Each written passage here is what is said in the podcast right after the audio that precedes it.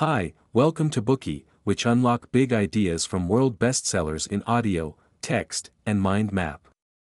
Please download Bookey at Apple Store or Google Play with more features. Get your free mind snack now. Today, we will unlock the book Scarcity Why Having Too Little Means So Much. Scarcity is the feeling of having less than you feel you need.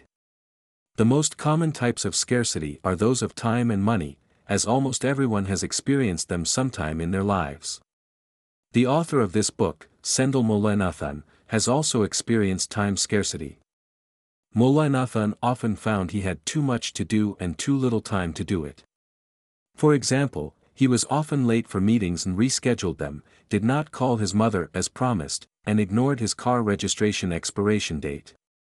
The messages in his inbox piled up, and the late email replies affected the progress of entire projects, which would take extra work to get back on track.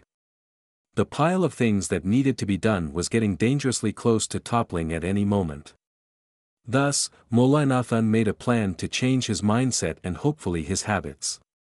He planned to do what he had previously taken on and not commit to anything new. However, after only a week, he developed an interest in a colleague's book on low-income Americans and agreed to take part in it, which was clearly a mistake.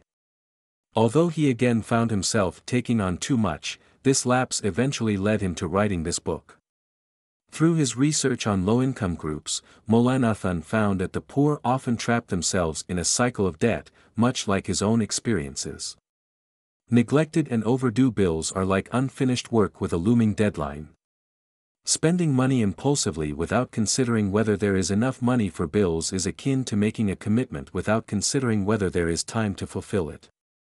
As we can see, scarcity exists in both money and time management. When scarcity is experienced, it often occupies people's minds. People who are short on money spend their days thinking about how to pay bills, and people who are short on time always focus on how to squeeze time in order to get things done.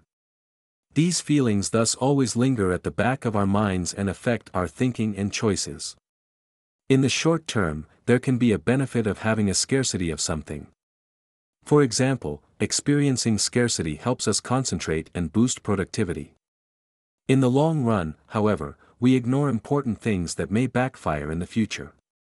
This book reveals the psychological basis of scarcity and uses this knowledge to explain various social phenomena and behavioral patterns, giving us a fresh perspective. We will discuss the book in the following four sections. Part 1 The Nature of Scarcity. Part 2 The Advantages of Scarcity. Part 3 The Adverse Effects of Scarcity. Part 4 How to Reduce the Effects of Scarcity. Part 1 The Nature of Scarcity. Let's take the example of packing a suitcase as an analogy. When you pack for a business trip or vacation, there might still be a lot of space left in the suitcase after packing the essentials. You will most likely pack a few extra things that may or may not be useful, just in case they are needed. However, if the suitcase is relatively small, you will naturally try to arrange the items carefully and compress the space occupied by each item. Sometimes, you may even need to evaluate two items to see which one to take if there's no space for both of them. The suitcase is a metaphor for many other problems in life. We each have a time suitcase for our work, leisure, and family time. We also have a money suitcase which holds our various living expenses. If your suitcase is small, that is, when you face scarcity, you spend every minute and every penny carefully and thoughtfully. We call this process trade-off thinking. Trade-off thinking is a way of thinking that scarcity triggers, in which we choose one thing and have to give up another, creating a decision dilemma. For example, when a person with a low income wants to buy a car, he has to think about whether he needs to give up his family's travel plans or Christmas gifts for his children. Why does scarcity create trade-off thinking? It is because there is no slack. In essence, Slack is the consequence of having room to spare when we pack and not having a scarcity mindset. The space you left when packing your large business suitcase is considered slack. When there is slack, people do not feel trade offs. If you are rich enough that buying a car is not a financial burden, then you will not consider the impact it will have on other aspects of your life. Slack should not be spaced deliberately left unused, but the byproduct of packing in an ample space. If you leave room in the suitcase for later purchases on the trip, these spaces are carefully budgeted and not considered as slack. In our example of buying a car, when you no longer worry about how much money you have left in the bank account after buying a car, then you have slack in this area. Not only does having slack give us the freedom of choice, it also allows you to lose less if you make a mistake.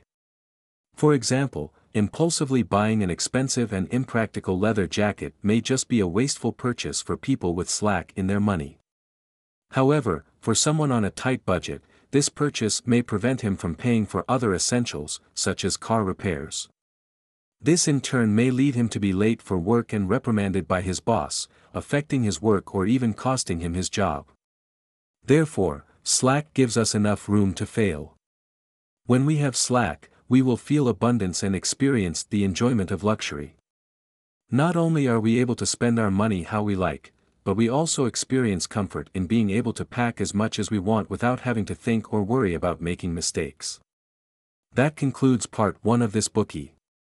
We took a look at the notion that when faced with scarcity, we often make trade-offs in using resources, this creating trade-off thinking. The root cause of this is the absence of the concept known as slack, so the nature of scarcity is the lack of slack. Today we are just sharing limited content. To unlock more key insights of world-class bestseller please download our app.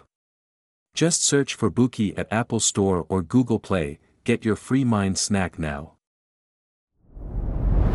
Dir hat dieser Podcast gefallen? Dann klicke jetzt auf Abonnieren und empfehle ihn weiter. Bleib immer auf dem Laufenden und folge uns bei Twitter, Instagram und Facebook. Mehr Podcasts findest du auf meinpodcast.de.